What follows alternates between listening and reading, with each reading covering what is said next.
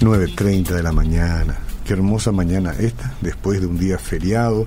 Ustedes y yo hemos compartido hasta aquí muy buena música, algunas reflexiones que nos hacen muy bien, pero también tenemos este, este, espacio que es ineludible de los jueves, nadie quiere eludirlo de hecho porque la salud nos importa, más todavía en este tiempo en el que en una de esas pueden existir alguna clase de descuidos, ustedes saben que a veces hay algunos abusos, espero que no.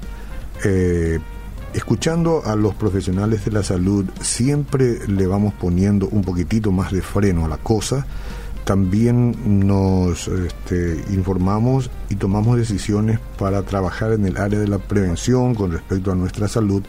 Si no tuviéramos información, si no nos contaran las cosas como son, entonces probablemente viviríamos, no digo en ignorancia, pero sí ignorando unas cuantas cosas que son importantes con respecto a nuestra salud. Enseguida le voy a presentar al profesional presente aquí, pero está también Damaris González, que es de marketing del Centro Médico. ¿Qué tal, Damaris? ¿Cómo estás? Buen día, muy bien, muchas gracias. Feliz Navidad para todos. Gracias, gracias. ¿Cómo pasaron estos días allí en el Centro Médico? Siempre montando guardia, supongo. Montando guardia, así que vamos a hacer un paréntesis para felicitar a todas esas personas que hicieron guardia la noche del 24, que quedaron al servicio de la comunidad nuestra felicitación para ellos y nuestra gratitud de parte de todo el Centro Médico Bautista. Qué bueno. El 23 estuvo mi nietita un ratito ahí, se internó por, por dos horitas. ¿eh? Este, le, atendieron muy bien. Qué bueno, Pediatría es excelente, es admirable. Felicidades una vez más. Gracias. Bueno, doctor David Cuevas, neurointervencionista del Centro Médico Bautista. ¿Cómo le va, doctor? Buenos días, ¿qué tal, Oscar? Buenos días a todos. Eh, muchas gracias por esto, felices fiestas, feliz Navidad. Gracias, eh, igualmente. Es la primera vez que lo tengo aquí, me parece, o ya vino alguna vez conmigo. No, no, no, es Mire la que soy desmemoriado de tantos profesionales médicos y tantos que tiene el centro médico, ¿no? Entonces, pero es la primera vez. Ojalá no sea la última. No, no, no, no, Yo estoy seguro que usted va a exonerar, va a exonerar sin problema. Yo siempre digo, a veces me siento, yo justamente, yo me siento un examinador este porque vienen los profesionales como usted y comienzo a preguntar, a preguntar, como si yo fuera el profesor y ustedes rinden un examen, y no es así. es apenas este, preguntas que tienen que ver con los temas, y qué bueno que nosotros ignoremos unas cuantas cosas, porque de esa forma podemos hacer preguntas que seguramente interesa a, la gente, ¿verdad? Totalmente. Gracias, doctor. Hay un tema que se llama eh, ACB, que es temeroso, no temerario, no sé cómo llamarlo, porque nadie quiere de ser posible llegar a, esa instancia, una experiencia que no debe ser nada agradable. Sin embargo, se ve, ¿no? Se ve y mucho, y ustedes como médico y usted como intervencionista en el área, eh, neurointervencionista, nos sabrá contar mejor. A ver, comencemos hablando de qué cosa es esto del ACV. Ah, el accidente cerebrovascular, ACV, eh, ictus, stroke, ataque cerebral o derrame cerebral, como es conocido muchas veces, en realidad es una, es una disminución del flujo sanguíneo cerebral, o sea, la sangre que va al cerebro, que va a una zona específica del cerebro, se interrumpe o se disminuye por un tiempo eh, prudente en donde aparecen los síntomas, los síntomas neurológicos focales, ¿verdad? Eso es el ACV. Es importante decir que el accidente cerebrovascular prácticamente se divide ¿verdad? en dos grandes grupos. Hmm. ¿verdad? Están los accidentes cerebrovasculares del tipo isquémico, que es prácticamente lo que dijimos recién, cuando se disminuye, se interrumpe el flujo sanguíneo cerebral, no le llega la sangre a una zona específica del cerebro y se produce el infarto cerebral. ¿verdad? Hmm. Eh, hay que saber que de cada 10 tipos de ACV, 8 son del tipo isquémico, son producidos por eh, a veces por coágulos de sangre, mm. a veces por pequeños émbolos, eh, a veces se forman trombos porque la arteria está dañada, ya sea por la hipertensión arterial o producto de la diabetes, o mm. porque el paciente tiene cierto estilo de vida, como por ejemplo el tabaquismo, el alcoholismo, el sedentarismo que hacen que se formen placas adentro de la arteria, placas de ateromas, mm. grasas, ¿verdad? Dentro de la arteria. Sí. Y esas... Sí, sí, te escucho. No, estoy pensando, eh, tenemos una, cañería que va de acá para arriba, ¿no? Es digamos una, arteria, Pero es porque la arteria eh, se, se, va taponando o es porque se van produciendo coágulos o situaciones que, que, no tienen que ver directamente siempre con la arteria, ¿verdad? Claro, mira, las dos cosas pueden ser, Oscar. Es más frecuente cuando existen factores de riesgo que no modificamos en nuestra conducta, por ejemplo, la hipertensión arterial. Sí. El principal factor de riesgo para el accidente cerebrovascular de tipo isquémico es la hipertensión arterial. ¿Por qué? ¿Qué, es lo que eh, pasa? Modifica la arteria. Las arterias tienen tres capas adentro de ellas. Sí, sí, eh, lo que hace es modifican esas capas, ¿verdad?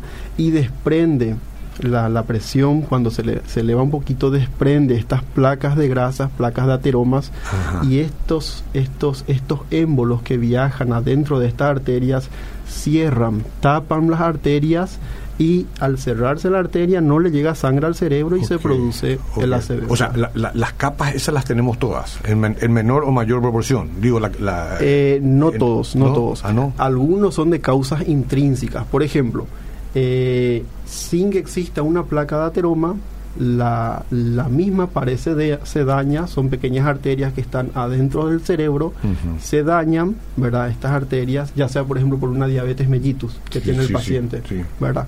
Entonces ahí se cierran estas arterias, mm. ¿verdad? También hay que recordar que, como dijimos hace rato, 8 de cada 10 son del tipo isquémico, isquémico. pero 2 de cada 10 son del tipo hemorrágico. ¿Y eso qué es? Es, por ejemplo, cuando el paciente tiene un aneurisma cerebral o una malformación arteriovenosa dentro del cerebro. Otros tipos de lesiones ya un poquito menos frecuentes, pero también eh, graves, ¿verdad? Como por ejemplo una comunicación anómala entre una arteria y una, y una vena, una fístula pial o una fístula dural, ¿verdad? Y estas lesiones se rompen adentro del cerebro, se produce el famoso derrame cerebral. Ahí no hay nada que prever, digo yo. Eh, salvo la hipertensión y todo eso, pero, pero ¿cómo? Mira, se puede evitar. ¿Sí? Se puede evitar, sí. Eh, muchas veces eh, el, el, colega, el neurólogo, o el colega, el médico de la urgencia, o el clínico de cabecera del paciente sospecha. ¿Verdad? Porque ya sea porque el paciente tiene una historia de cefalea de larga data, que no le encuentra una causa específica, entonces le pide un estudio de imagen y en la imagen ve algo que no le, no le cierra del todo, entonces le dice, mira, eh, necesito que te vayas junta, eh, junta al médico eh, neurointervencionista o el neurocirujano para aclararme esta imagen que vemos en la tomografía. Ellos, ahí viene el paciente y se puede evitar, se puede diagnosticar antes de que el aneurisma se rompa o antes de que la malformación sangre. O sea que cuando uno tiene una cefalea que es constante, siempre no, es una cuestión de decir, bueno, son eh, yo vivo así, esta es mi condición. Siempre hay que ir y hacer saber y hacerse un estudio para descartar, ¿no? Totalmente, ¿Eh? así mismo, totalmente. Es mejor llegar a tiempo siempre, ¿verdad? Eh, más que todo el tratamiento, como vamos a ir viendo después, el tratamiento hoy en día de estas lesiones no está tan enfocado en evitar la mortalidad, sino, ¿por qué te digo eso? Porque la se ve como, como dijimos al principio, hoy en día tiene un gran impacto a nivel mundial porque es la segunda causa de muerte a nivel mundial según la OMS. En Paraguay es la tercera enfermedad que más mata, o sea, la tercera causa de muerte por enfermedades, pero la primera causa por discapacidad. Entonces el tratamiento hoy en día está muy enfocado a llegar a tiempo para evitar la discapacidad que en la mayoría de las veces son discapacidades severas y graves para el O sea que aquí no está en primer lugar el hecho de que te dé algo fulminante y te mueras, sino te quedas discapacitado. Así mismo. Y después hay que, bueno, y ustedes trabajan después con todo lo que es, eh, ¿cómo es? Te hacen esos tratamientos de recuperación y que puede llevar mucho tiempo. ¿eh? Totalmente. lleva mucho tiempo eso. Eh, sí, es muy importante, ¿verdad? Eh, concientizar, educar a la población, porque para evitar esas discapacidades que dijimos, eh, depende mucho del tiempo que transcurre, desde que la persona empieza con los síntomas hasta que desarrolle un infarto cerebral propiamente dicho, entonces las opciones que nosotros tenemos para tratar van cambiando en dependencia del tiempo que esa persona nos llegue a nosotros eh, al, al, hospital. Todas estas cosas que estamos hablando tienen este, afinidad con el infarto del miocardio, por ejemplo. Totalmente. todos esos elementos trabajan también ahí, ¿verdad? Tienen, tienen muchas cosas en común. Fíjate que en las personas mayores eh, la principal causa de ictus, de, accidente cerebrovascular de tipo isquémico, es la embolia que se produce en el corazón. Mm. En el corazón, en una parte específica que se llama aurícula, aurícula izquierda, a veces esa aurícula que normal, normalmente se contrae para enviar la sangre a todas las partes del cuerpo, esa aurícula a veces se dilata, se agranda un poquito, ocurre una fibrilación auricular y eso genera que pequeños coagulitos se desprendan y viajen por las, por las distintas arterias y eso, esas, esas embolias, esos émbolos cierran a, la, a las arterias del cerebro y se produce el, el, infarto cerebral. Eh, a diferencia del infarto cardíaco, viste que el infarto cardíaco sabemos que duele. Al mm. paciente le duele el pecho mm. y eh, la persona va rápido a consultar. A diferencia del dolor que tienen las personas con infarto cardíaco, el infarto cerebral no duele. Ah, no duele. No duele, pero produce un síntoma neurológico focal. Decimos nosotros en medicina eso. Claro. Nos referimos, el síntoma neurológico focal, Oscar, es cuando existe una interrupción brusca de la función del cerebro. Hmm. ¿verdad? Entonces existen cinco grandes grupos de síntomas neurológicos focales en donde la familia, la sociedad eh, puede darse cuenta de que una persona, un paciente está sufriendo un accidente cerebrovascular. Sí, sí, sí. Eso, eso es muy importante destacar porque a través de eso podemos llevar rápidamente a la persona al, al, hospital para que sea intervenido. ¿verdad? Qué interesante, cada cosa que sucede. No hay que esperar que pase fin de año, licenciada Damaris, para ir a consultas, ¿verdad? Más todavía atendiendo todo lo que estamos escuchando acá. ¿Cómo, trabajan los médicos de familia en estos días? ¿Eh? Estamos con normalidad, estamos atendiendo eh, de lunes a viernes y los sábados también hasta el mediodía, como saben, y siempre con nuestro consultorio nocturno que es hasta las 22 horas. Médicos de familia y todas las especialidades. Y también queremos recordarles que el día 1 de enero el servicio de emergencias y de alta complejidad va a estar funcionando de manera normal en el Centro Médico Autista, así que si alguien necesita acudir, ahí vamos a estar eh, listos para atenderles el día 1 de enero, que es feriado. Qué bueno. Yo me decía a mi yerno el otro día, qué impresionante el, el tratamiento que reciben. ¿Viste cuando uno lleva al niño, por ejemplo, la niñita? Porque tienen cada situación, es verdad que a veces escapa más de eso mamá o papá primerizo y encontrás eh, un sector de pediatría y profesionales pediátricos ahí que te dan una solución pero lo digo de verdad, tan interesante, importante, oportuno, te enamorás del centro médico, ¿verdad? Salís enamorado de ahí, así que este, denle un saludo al doctor Guillermo, por favor, en mi parte, ¿sí? hace, rato no, lo estoy viendo, tiene que venir un poco también. Le vamos a avisar entonces, que ya se le extraña. Guillermo Campos. Bueno, él es director médico, ¿verdad? Así mismo, director médico. Este, y, a veces a uno le gusta pensar, doctor, que eh, son cuestiones congénitas de algunas personas, ¿no? Congénitas es que uno, trae, ¿verdad? Así mismo. Que, yo, yo estoy libre de esa situación, no creo que a mí me ocurra. Le sucede a cierta gente con cierto mapa. No, esos son tabúes, ¿verdad? Puede acontecer, con, ¿cómo, ¿cómo se configura? Mira, eh, la genética está muy, muy ligada a lo que son los accidentes cerebrovasculares ah, a modo general. Entonces están equivocados, uno no, no, no, del todo. No del todo. pero no, no eh, descansen en eso porque claro, a, Fin, a fin de cuentas, ¿qué sabes vos qué mapa tenés? No, no eh, existen lesiones congénitas, ¿verdad? Existen personas que pueden nacer, eh, no te digo con una malformación arteriovenosa, pero sí con predisposición a desarrollarla, ¿verdad? Se cree, hoy en día se sabe que las malformaciones arteriovenosas eh, se originan quizás de pequeñas fístulas.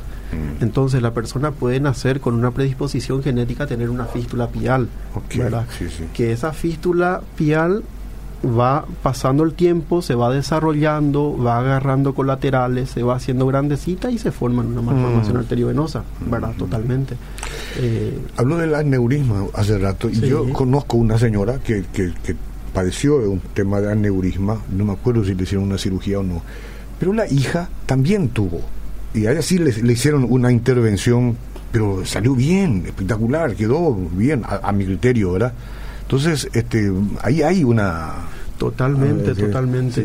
Eh, se sabe, hoy en día sabemos que los aneurismas cerebrales no es que la persona nazca con eso, pero sí nace con una predisposición, genética que si no modificamos algunos factores de riesgo, eh, se pueden después eh, pueden crecer o desarrollarse del todo la lesión, ¿verdad? Sí, sí, sí, eh, Por eso es muy importante, Oscar, en que en conocer cuáles son esos factores de riesgo para quizás de alguna forma poder prevenirlas, ¿verdad? Exacto. Eh, viste que antes, antiguamente hablábamos mucho de la obesidad, del índice de masa corporal. Mm, viste que el índice de masa corporal eh, para las personas que nos escuchan es es se tiene en cuenta la talla, el peso del paciente, en base a eso se usa una escala y, y con e, esa escala te dice si la persona está bajo peso, normal, sobrepeso, obeso. Hoy en día todavía se sigue usando el índice de masa corporal, pero se sabe que más importante que eso es, por ejemplo, la circunferencia abdominal, abdominal o sea, la grasa localizada. Sí. Porque de esa grasa localizada es donde después se pueden producir trombos, placas de ateromas eh, que predisponen a la aparición de una a, a tiempo A tiempo de desaparecer todo lo que tenía. me saqué el salvavidas, bueno, me estoy sacando el salvavidas a poco, ¿verdad? Eh, sí, sí, sí, sí. No, y escuché eso, escuché eso y realmente es importante.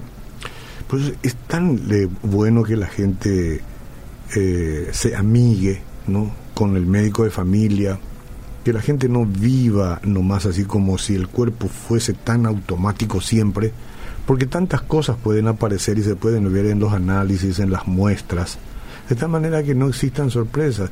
La gente es muy este, fácil de invertir, de gastar por cuestiones que hacen a las cosas que queremos, ¿verdad? Pero a veces un poco reacia para ir al tema de la salud. Y esa es la parte en que todos tenemos que reorientarnos, porque hay tantas cosas. Ustedes hoy tienen un, un centro de alta complejidad donde casi casi le sacan una radiografía de lo que uno tiene y no tiene. Entonces, qué lindo es saber lo que uno tiene de verdad para combatir todos estos aspectos que estamos hablando, ¿verdad, licenciada? Así.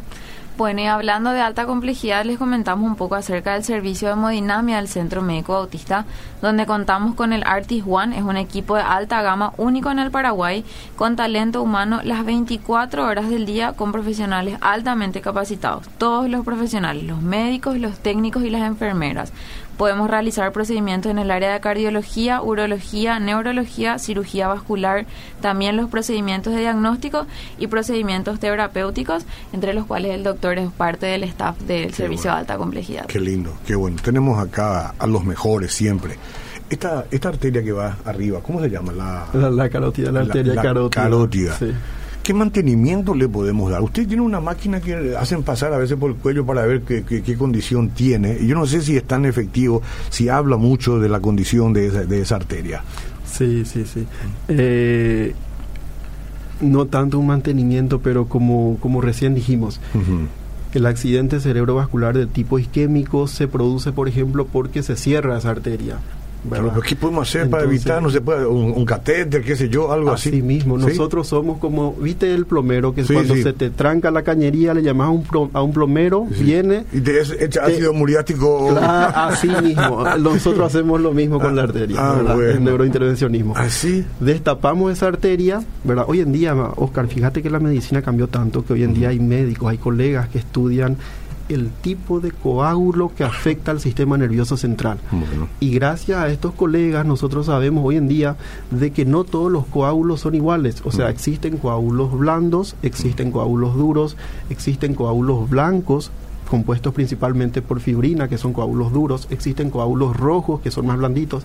Entonces, en dependencia del coágulo que cierre a esa arteria, eh, nosotros usamos distintos tipos de catéteres para navegar en su interior, ir y sacar al coágulo.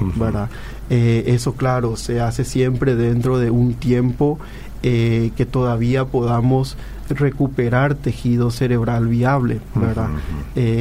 hay, hay catéteres para sacar coágulos blandos, hay catéteres para sacar coágulos duros y también hay catéteres que tienen, cumplen las dos funciones y sacan los coágulos mixtos, ¿verdad? Perfecto. Eh, se, nos vamos, sacamos al coágulo y eh, la función cerebral se normaliza, se recupera. Es como... Sí, pero yo digo, por ejemplo, si hablamos otra vez en términos de los plomeros, los plomeros lo llamamos generalmente cuando se trancó, ¿verdad? Si no se trancó, no le llamamos, pero también se puede hacer un mantenimiento antes que se tranque, que venga el plomero y que haga el proceso de limpieza. Eso no acontece con, con la arteria.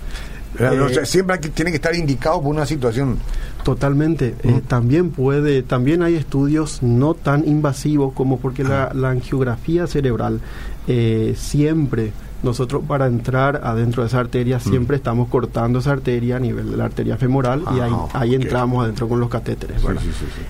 pero también existen estudios no invasivos que te muestran la estructura de la arteria, la anatomía de la arteria, incluso el parénquima, el cerebro, todo, la función del cerebro que no son estudios invasivos, ¿verdad? Por ejemplo, las resonancias magnéticas, las angioresonancias, las tomografías, angiotomografías de hoy en día son tienen software tan moderno que nos muestran toda la función, el mapeo cerebral eh, y podemos saber eh, qué arteria tiene más probabilidad eh, de, cerrarse y cuál no, ¿verdad? Mm. O sea, todo eso podemos saber. pero algún diluyente que uno pueda tomar de repente, algún inyectable, uno que, que pueda... Porque la idea pues es me preocupa qué cosa esté ahí, en, la pared de mi arteria, ¿no? Entonces yo voy a usted y yo quiero algo que me diluya un poco. Y usted dice, no, no se puede. Lo único que se puede hacer es un catéter, ¿verdad? ¿Cómo funciona eso? No, también se puede. Eh, viste que existen varias modalidades de tratamiento. Específicamente yo hago ya la parte terapéutica de intervencionismo, pero también están los colegas, los colegas de medicina familiar, los colegas, los clínicos que lo más importante en esto, Oscar, es la prevención. ¿Por qué? Porque el 90% de todos estos accidentes cerebrovasculares se pueden evitar. Se puede, mm. existen factores de riesgo que son modificables y factores de riesgo que no podemos modificar. Eso que está diciendo es muy importante. Tomen nota, señores. Se, eh, pueden evitar. 90%. Se puede evitar. El 90% de todos los ACV se pueden evitar. ¿Cómo vamos a hacer? ¿Verdad? Eh, los factores de riesgo modificables, ¿cuáles son? Mm. La hipertensión arterial la diabetes mellitus, el sedentarismo, la obesidad, el ah. tabaquismo, el alcoholismo. Nosotros sabemos hoy en día, Oscar, que el tabaquismo de todas las personas que fuman, el 20% de los tabaquistas en algún momento de su vida van a padecer de un accidente cerebrovascular. Oh, oh escuchar eso, señores, tirar el cigarrillo ahora. Y, ¿Y por qué es muy importante? Porque a veces la persona dice, no, yo siempre fumé, eh, ¿para qué voy a dejar de fumar ahora? La persona que deja de fumar. Al quinto año que dejó de fumar, el riesgo que padezca un accidente cerebrovascular es el mismo riesgo que tiene una persona que nunca fumó.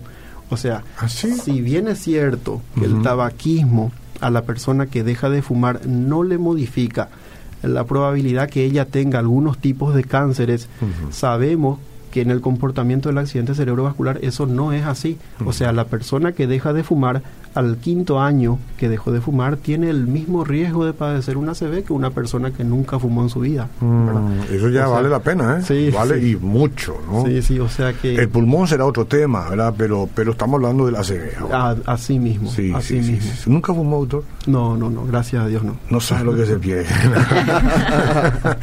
Yo tampoco. Yo intenté desde joven, intenté porque tenía que salir con las chicas y eso, y tenía el cigarrillo acá, el encendedor un poco para pintar, ¿no? Después nunca tomé el gusto, ¿eh? nunca le, gracias a Dios que nunca le tomé el gusto al cigarrillo. Mi padre fumó de los 14 años, hasta muchos, muchos, muchos años, y después lo dejó, gracias a Dios. No murió de eso, murió de otras complicaciones. Está con el Señor. Bueno, eh, ¿el número de teléfono cuál era? 021-688-9000 y si quieren marcar directamente a citas médicas, 021-688-9900. Bueno, doctor, si uno llega con un, ah, ataque de estos, cualquiera de esos, eh, ustedes inmediatamente identifican qué cosa es seguramente, ¿verdad? ¿Y cuáles son los, el, procedimiento? ¿Qué procedimiento primario se le hace a, las personas? Sí, primero que todo se le estabiliza, ¿verdad, Primero que todo es muy importante saber de que, como dijimos hace rato, existen dos grandes grupos, o sea, diferenciar si es... Hay que diferenciar Hay que diferenciar así mismo. ¿Y es fácil diferenciarlo o, tiene su complejidad? Eh, la clínica ayuda mucho. En la clínica nosotros nos referimos a lo que, a lo que presenta el paciente, ¿verdad? Por ejemplo, en estos cinco grupos de síntomas neurológicos focales, es muy importante conocerlo y saber que hay grupos de síntoma neurológico focal que van más hacia un lado y hay otros que van más hacia el otro lado. Por ejemplo, eh, la pérdida de la fuerza muscular, ¿verdad? Es el principal síntoma neurológico focal que nos habla de un accidente cerebrovascular eh, isquémico, ¿verdad? Cuando la persona tiene una pérdida brusca de la fuerza muscular de un lado del cuerpo, eso nos está orientando a que esa persona probablemente tiene una ¿verdad? Eh, la, la lesión puede ser puede abarcar un gran amplio eh, territorio cerebral y la persona puede quedar hemipléjica, perder la fuerza tanto del brazo, de la pierna y también de la cara de ese lado, o abarcar un territorio más pequeño y perder, por ejemplo, la fuerza muscular solamente de la cara o del brazo o de la pierna. Pero todo previamente un desmayo, ¿verdad? Eh, ¿Desvanecido llega o no? Sí, no. Sí, no. Eh, fíjate que el otro gran grupo de, síntomas neurológicos focales, por ejemplo, es lo que decís vos, el desmayo, que es eh, una pérdida brusca del equilibrio, un mareo brusco y la paciente, el paciente, perdón, cae al piso. Mm. O sea, se, se desvanece. Ajá muchas veces se, se desvanece sin perder el conocimiento cuando se trata de un accidente cerebrovascular del tipo isquémico. Ahora, si el accidente cerebrovascular es del tipo hemorrágico, generalmente sucede lo contrario. Mm. La persona se desmaya o tiene una convulsión y después cae al piso. Ah, después, Sí, entonces son, son patrones que más o menos nos orientan hacia un lado o hacia el otro lado. ¿Y, y, y los familiares en ese momento, ¿qué, qué deberían, cómo deberían actuar, eh, digamos? Debería, lo ideal, Oscar, es acudir a un centro especializado. Poco, poco tienen que hacer ellos ahí, ¿verdad? claro, sí, mismo, lo más rápido posible, ¿verdad? O a llamar a un centro de, de ambulancias que lo trasladen con todas las condiciones al paciente, ¿verdad? Para evitar una complicación durante el traslado. Y una vez que el paciente llega con estos síntomas, se le hace una tomografía de cráneo para ver si hay sangre eh, o, si, o si es normal la tomografía o si hay infarto. El infarto aparece generalmente, el infarto se ve en una tomografía generalmente después de las seis horas. Si vos no ves nada y ves a un paciente con sintomatología neurológica, probablemente tiene un infarto del tipo isquémico, un infarto cerebral. Ahora, si vos ves sangre, eso es porque sangró algo, ¿verdad? O ya sea una neurisma o una malformación o una fístula, ¿verdad? Pero no todos son iguales. Algunos son de menos intensidad, de mayor y de, de súper, como ah. en línea general, ¿verdad? Así mismo, así mismo. Como dijimos hace rato, 8 de cada 10 sabemos que son del tipo isquémico, pero los del tipo hemorrágico no son menos graves. O sea, pueden ser igual o más graves en dependencia de la lesión donde esté ubicada, en dependencia de la morfología de la lesión puede ser más grave que el ACV isquémico. No voy, a, no voy a elegir ninguno de los dos, pero si tuviera que elegir uno, ¿cuál se elige?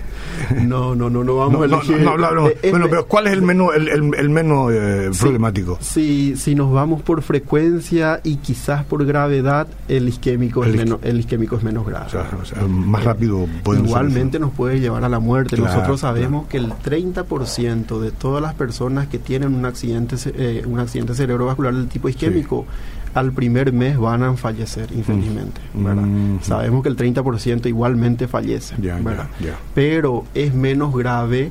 Eh, estadísticamente, por, porcentualmente hablando, es menos grave que el del tipo hemorrágico.